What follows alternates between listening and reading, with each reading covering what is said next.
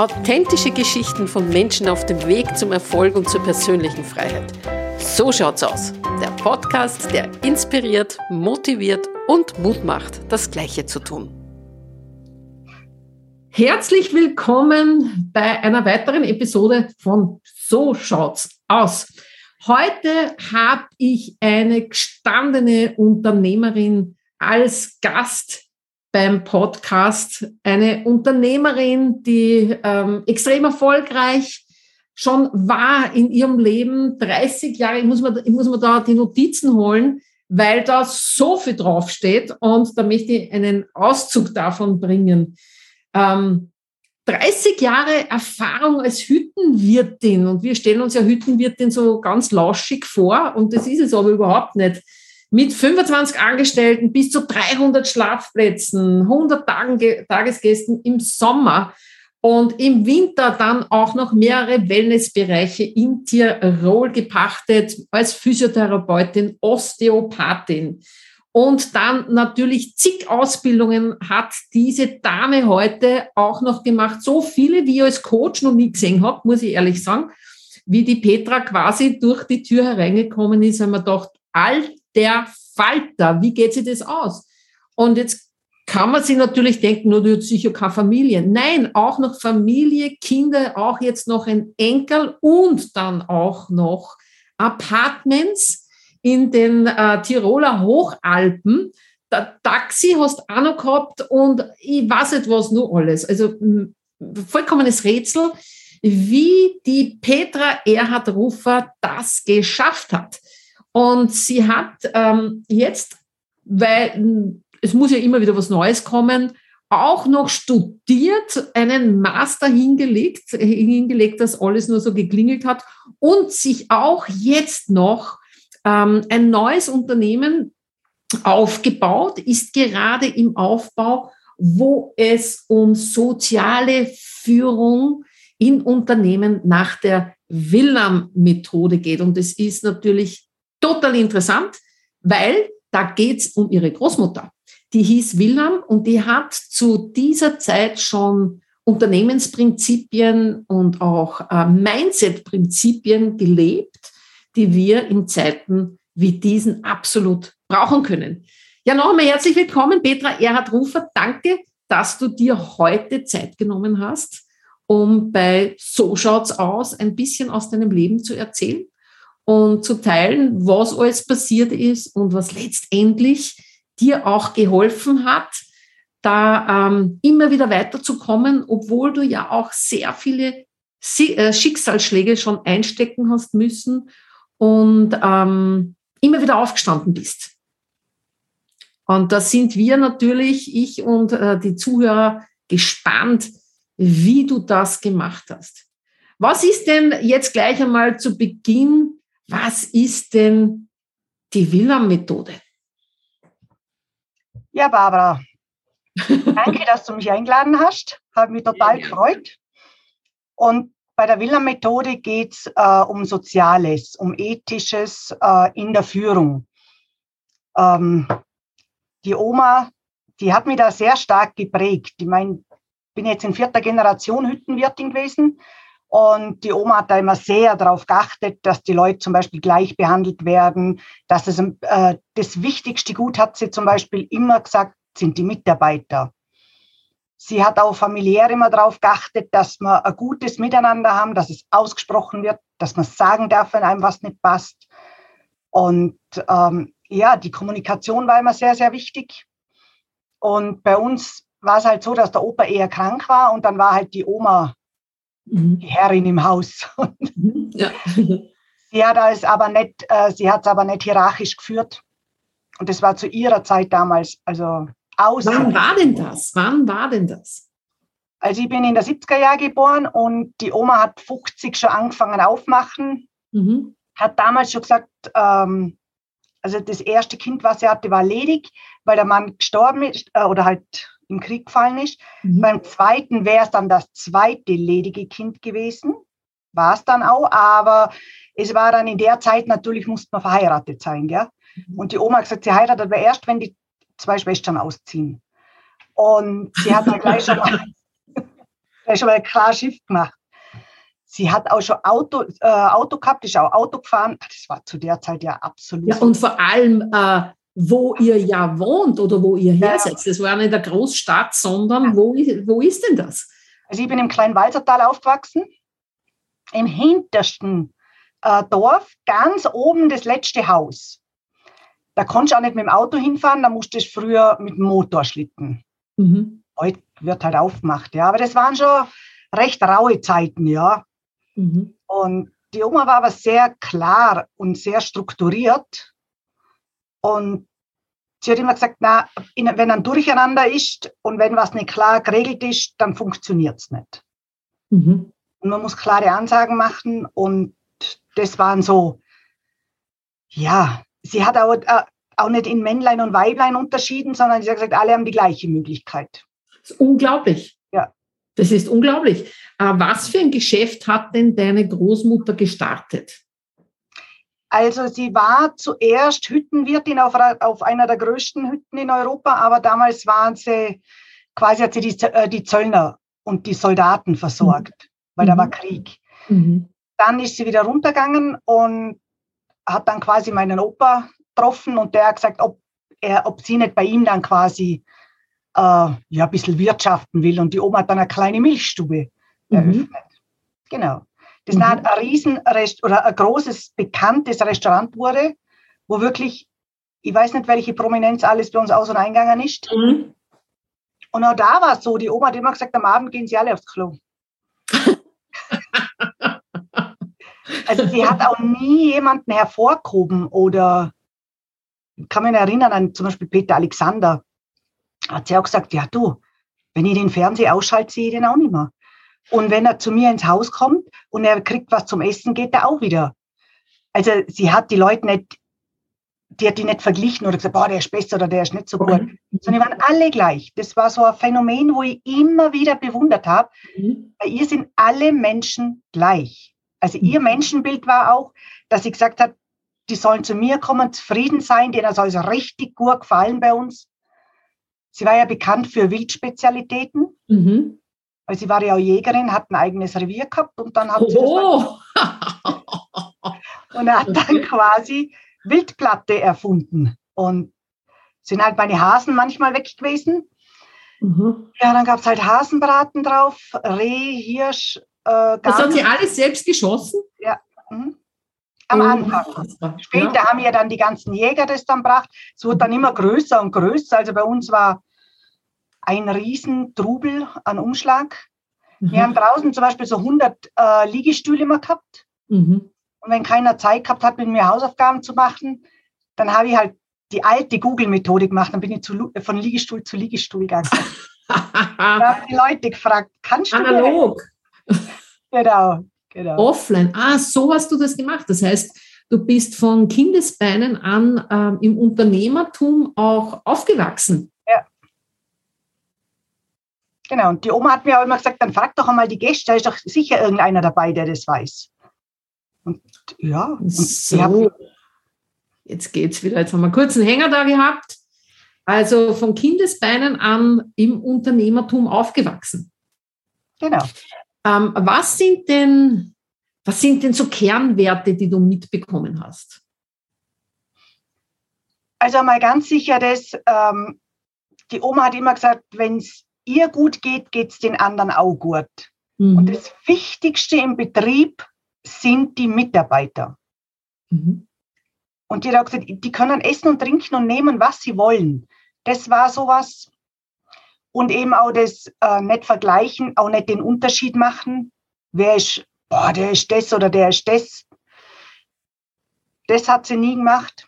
Mhm. Und bei uns war es ja auch noch so, wir waren ja oft einmal eine ganze Woche eingeschneit. Okay. Das heißt, in einem Dorf zu leben mit 100 Einwohnern, wo du eingeschneit bist, wo es fünf Gasthäuser gegeben hat, ja. da war das keine Konkurrenz, da war das ein großes Miteinander. Okay. Die Oma hat das so organisiert, dass quasi jeden Tag eben, äh, wir quasi alle in einem anderen Gasthaus waren und dass man die alle unterstützt hat. Dass nicht jeder von an, vom anderen abzieht, äh, sondern dass man das, dass jeder trotzdem verdient, dass man gemeinsam was macht. Mhm. Das Miteinander, das mhm. ist es. Und sich gegenseitig unterstützen. Und das ist so wichtig. Und das ist ja auch das, äh, was du in deinem neuen Unternehmen, dem du Rechnung trägst, äh, in der sozialen Führung nach der Villa-Methode, die ja auch, wenn man so ein bisschen in den Buddhismus reinschaut, das ja äußerst karmisch ist und ethisch orientiert und das aus einem So-Sein von ihr heraus sie das gemacht hat. Das muss eine unglaublich starke Frau gewesen sein. Mhm. So wie auch du eine unglaublich starke Frau bist, denn ähm, es war ja nicht immer so, dass es gut gelaufen ist. Und ähm, erzähl uns mal, was, was waren denn auch so unternehmerische und auch menschliche Tiefschläge? Ähm, kannst eh nur ein paar nennen, weil du wirst äh, viele gehabt haben. Gerade dort, ähm, wenn man aus einem rauen Umfeld kommt, ist es auch nochmal anders bei euch in den, in den Bergen oben. Und auch was dir dann geholfen hat, mhm. sich, dich da wieder aufzurichten? Also mein Ursprung war ja, dass ich gesagt habe, ich lerne was Gescheites und Gerade wo spannend wird, äh, haben wir da ein bisschen Übertragungsthemen. Jetzt warten wir mal. Es ist oftmals so, da bist du wieder. Jetzt würde ich gerade sagen, es ist oft so, dass das Universum, äh, gerade wenn spannend wird, den Ton abdreht. Weiß nicht, warum sie es macht. Netflix-Strategie, keine Ahnung. also. Muss ich nochmal, wo war ich denn jetzt? Okay. Es, genau, es ging darum, um die, um die Tiefschläge auch. Ja, und Schicksalsschläge. Also ich habe ja von Anfang an gesagt, ich gehe nicht in die Gastronomie, ich lerne was Gescheites und bin dann einmal weggegangen. Und wie es halt so sein soll, habe ich dann meinen Mann in der Schweiz kennengelernt. Der war gelernt oder ist gelernter Koch und seine Schwester war Hüttenwirtin und dann zack, bumm, waren wir wieder drinnen. Okay, das war ja zuerst am Anfang total spannend. Meine Oma war ja auch die ersten sieben Jahre bei mir dabei und hat ja auf die Kinder ein bisschen geschaut und auch im Betrieb mitgewirtschaftet und da habe ich ganz viel noch von ihr gelernt. Ähm, ich habe mich dann entschlossen, wenn ich das schon mache und schon so ordentlich groß mhm. äh, dastehe, dann nehme ich auch die, eine äh, ganz eine große Hütte. Weil ob ich jetzt fünf Monate klein oder fünf Monate groß mache, ist dann wurscht. Dann bin ich auf eine riesengroße Hütte gegangen, habe echt buckelt, mir buckelt wie die, ja, kann man sich gar nicht vorstellen, täglich 17 Stunden. Oh mein Gott. Sieben Tage Woche und das über fünf Monate volle Granate durch es war ja auch Gewohnheit. Das ist, ich war es ja auch so gewohnt. Also ich habe mir da nie Gedanken drüber gemacht. Angefangen hat es dann, als ich nachher dann so nach bald 30 Jahren gemerkt habe, okay, es kommt Sand ins Getriebe, mhm. weil es von außen permanent mir in den Betrieb reinpusht worden ist. Und das geht bei der Größendimension, geht das nicht mehr. Also da muss ich wirklich, ich habe die Verantwortung und da muss ich 100 Prozent mhm. selber im Betrieb stehen. Und wenn dann der Verpächter eingreift oder äh, mhm. die Sachen, wo man denkt, das geht überhaupt nicht, ging es dann darum, äh, soll man den Vertrag ein, fünf oder zehn Jahre verlängern? Da habe ich gesagt, wisst ihr was, ihr könnt mir der Schuh aufblasen. Ich mache das überhaupt nicht mehr. Das kam so ganz spontan und ich habe da auch nicht mhm. drüber nachgedacht. Das mhm. war dann so mal das Erste, wo mein Mann gesagt hat, danach, pff, du, jetzt hast du uns eigentlich mal erst die Existenz unter den Füßen weggezogen. Mhm. Weil in den Dimensionen Geld verdienen, das war dann, ja, das war so quasi äh, aus eine Eingebung und die ist ungefiltert genau. Mund rausgekommen und ähm, unabgesprochen mit dem Mann. Genau, das war eine ganz spontane Reaktion. Mhm. Im Nachhinein habe ich es hunderttausend Mal zuerst bereut, dann war ich doch wieder froh, erleichtert, hin und her. Den ersten Sommer ohne Hütte habe ich erst einmal genossen, habe ich gesagt, weißt, äh, ich mache jetzt nur mal gar nichts. Mhm. Ja, der zweite Sommer war dann schon wieder, was könnte man denn jetzt schon wieder tun? Also es ist natürlich auch nicht mein Typus, dass ich einfach ruhig mhm. bin. Mhm. Und dann kam das halt, was soll ich denn jetzt tun? Was soll ich machen? Ewig gesucht und. Wie ist es dir da gegangen? äh, beim so, unter nichts tun tust du sowieso nicht, aber was, ähm, was ist da los gewesen? Was für Gedanken hast du da gehabt?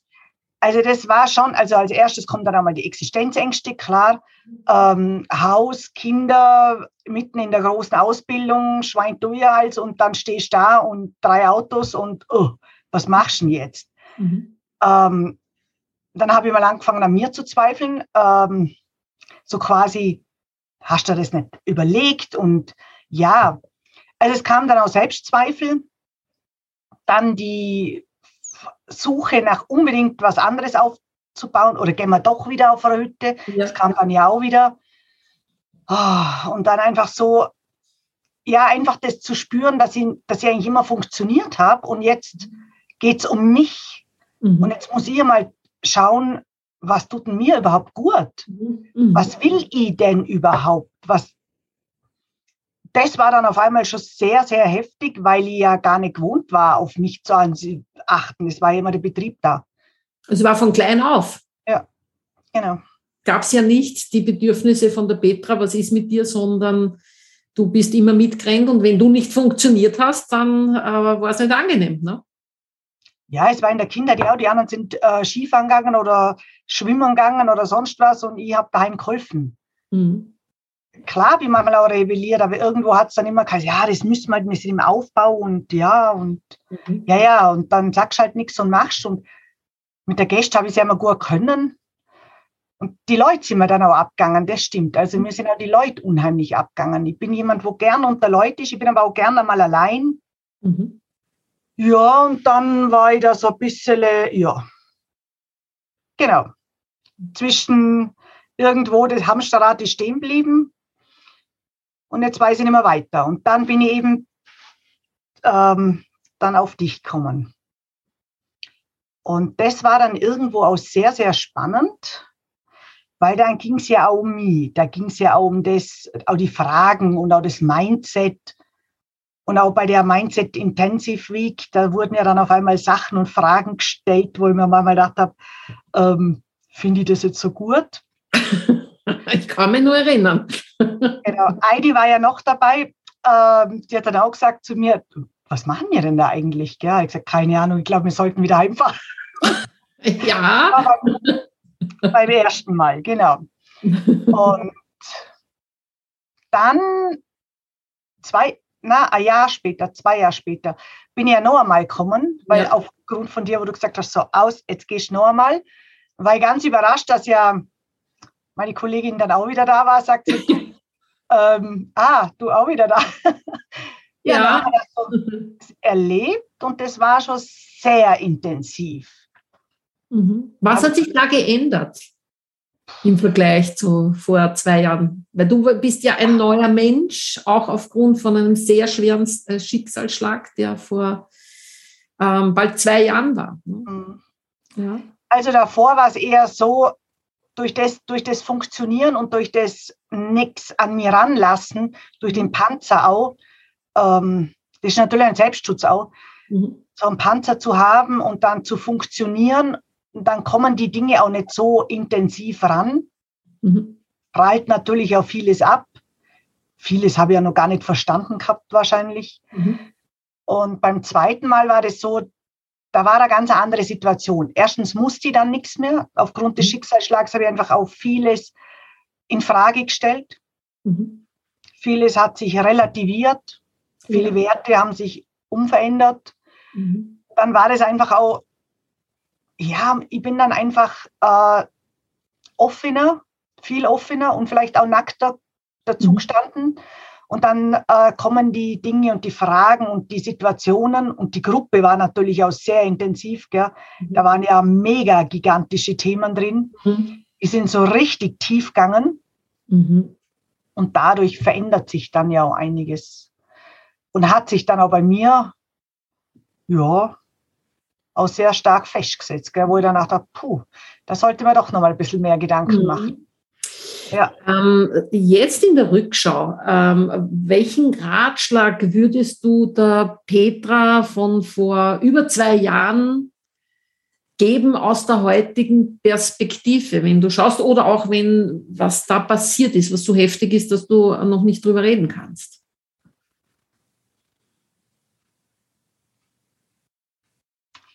Ja, Ratschlag, das hat sich, das sind eigentlich zwei Welten für mich jetzt mittlerweile. Da ist so ein Spalt richtig drinnen. Mhm. Ratschlag jetzt in dem Fall würde ich jetzt nicht einmal einen geben, sondern ich würde eher sagen, ähm, viel früher darauf achten, wesentlich früher darauf achten, dass man nicht in so ein Hamsterrad reingerät.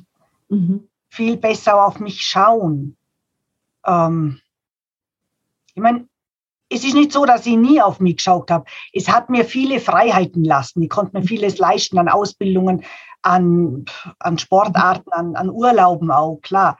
Mhm. Aber viel mehr darauf achten, auch mehr auf den Rückzug und auch die Familie anders. Da, es geht nicht nur ums Geld verdienen. Mhm.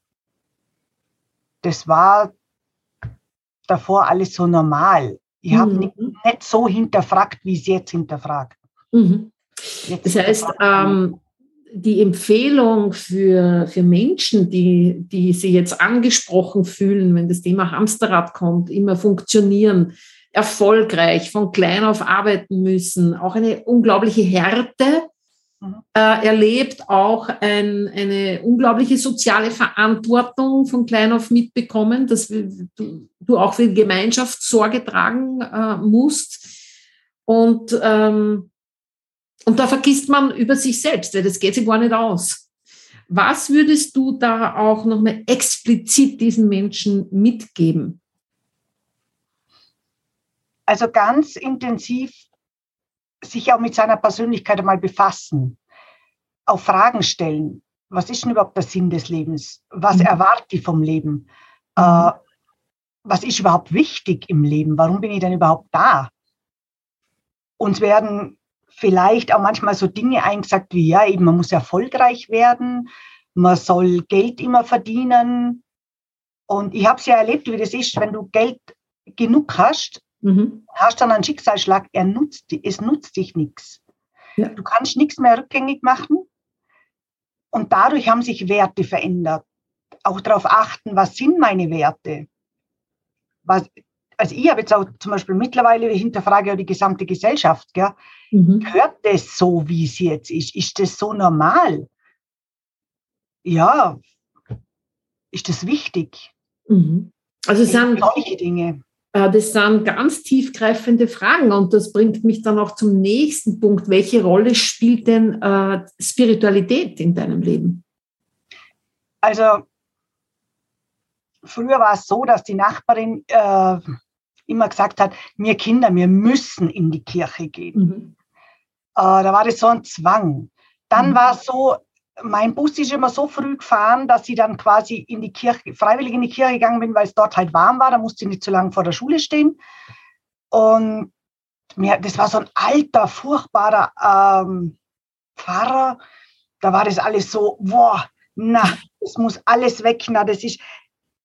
Und dann der entscheidende Punkt war eigentlich, wo meine Oma, bevor sie gestorben ist, den Kindern erklärt hat, wie das eigentlich ist, wenn sie geht. Mhm. Und den Kindern erklärt hat, ähm, dass quasi nur der Körper beerdigt wird mhm. und dass jederzeit erreichbar ist.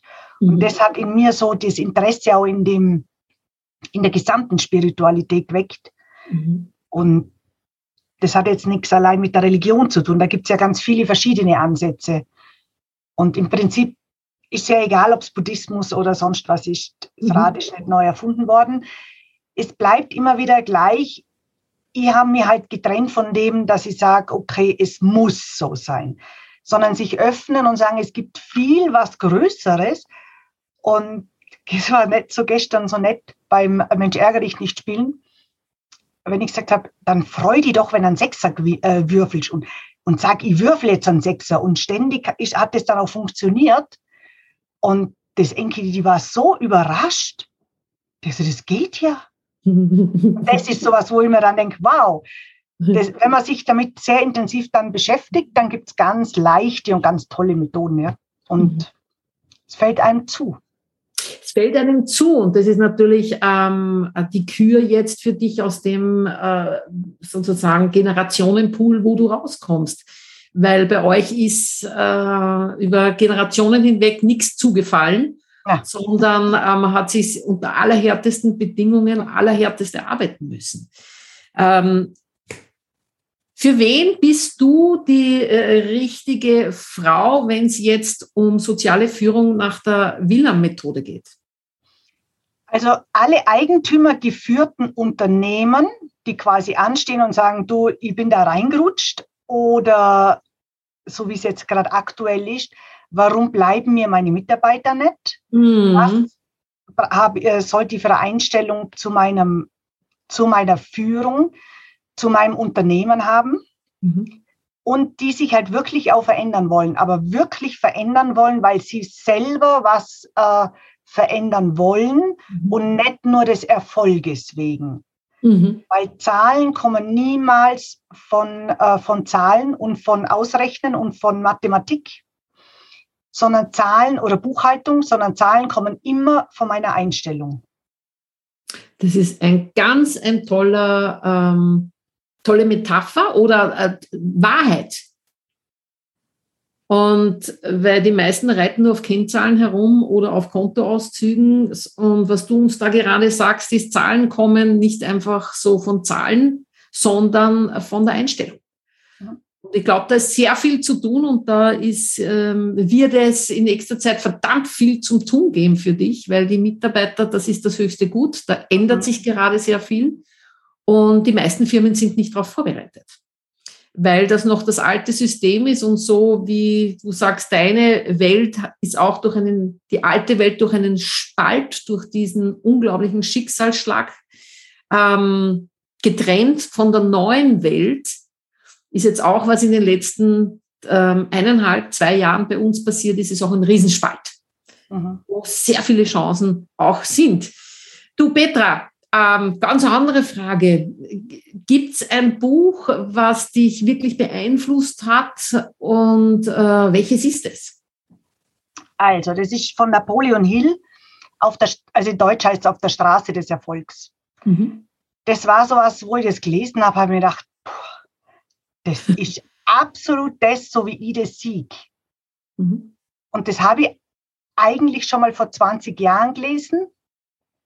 Und glaube, vor, vor einem Jahr oder so ist mir es wieder in die Hände gekommen und dann denke ich mir, wow. Ich habe nämlich auch so einen kleinen Rat, den ich mir immer um meinen Tisch hole, wenn ich so an Entscheidungen, so an so großen. Entscheidungen mhm. gestanden bin bei meinem Unternehmen, wo ich mir dachte, boah, jetzt hole ich mir die mal alle her. Und das ist bei ihm ja auch so toll beschrieben. Also es ist ein sensationelles Buch. Das kann ich nur wärmstens. Äh, wärmstens ja. Also Napoleon Hill mhm. auf der Straße des, äh, des Erfolgs ähm, unbedingt, unbedingt zu lesen. Das ist aber wahrscheinlich nicht das Denken nach und werde reich. Das ist wahrscheinlich ein anderes. Und das steht dann jetzt auch schon auf meiner Bestellliste. Wo kann man denn ähm, sich informieren über dich? Wo kann man mit dir in Kontakt treten? Also meine Homepage ist ähm, mein Name, erhard-ruffer mit doppelf.com. Mhm. Ähm, unter Kontakt erhardruffer.com kann man mir E-Mail schreiben. Ähm, ich bin auch noch im Internet, da habe ich jetzt gerade eine Homepage, das ist die Hüttenwirtin mit UE. Das machst du auch noch. Das ist genau, sozusagen genau, deine Expertise noch für alle, die vielleicht ja. Äh, Lust haben, mal eine Hütte zu bewirtschaften. Genau. In diese Erfahrung ja. reinzugehen. Und wie gesagt, auf meiner Homepage dann, da kommen dann die ganzen Informationen. Mhm. Ja, und sonst. Sehr gut, dann warten wir nur noch auf dein eigenes Buch. Genau. Was gerade in der Produktion ist. Genau, das habe ich nochmal umgeschrieben und ja. das wird, ist gerade auf Schiene. Die, ähm, ich weiß noch so aus der Zeit, wo wir gemeinsam quasi im Coaching gearbeitet haben, die Willam-Methode, wo ich total fasziniert war, wie du mir das, das erste Mal von deiner Großmutter erzählt hast und äh, was die für Dinge gemacht hat und mit welcher unglaublichen Einfachheit. Liebe Petra, vielen, vielen Dank, dass du heute zu Gast warst im Podcast. So schaut's aus. Ähm, aus den tief verschneiten Bergen. Quasi ist es nicht faszinierend, dass das Netz trotz alledem so gut funktioniert. Weil wenn man weiß, wie viel Schnee da gerade bei euch liegt, ja. dann ist es tatsächlich verwunderlich. Ähm, ich wünsche dir echt alles, alles Liebe. Und ich weiß, dass diese, dieses Thema soziale Führung, das wird richtig reinkrachen, weil das ist das, was es braucht. Und ich halte dir die Daumen, dass dieses Jahr für dich wirklich so richtig fett nach oben geht. Und ähm, vielen Dank, dass du die Dinge mit uns geteilt hast. Sehr gerne. Okay? Und wahrscheinlich bis zum nächsten Mal. Also alle, die da jetzt zugehört haben, viele liebe Grüße, wo auch immer das ist, in welchem Zustand, in welchem Umstand das auch immer ist. Schreibe uns eine E-Mail, wenn du Fragen hast oder wenn du mehr wissen willst. Wir freuen uns. Also, alles Liebe. Bis dann. Gell? Tschüss. Ciao.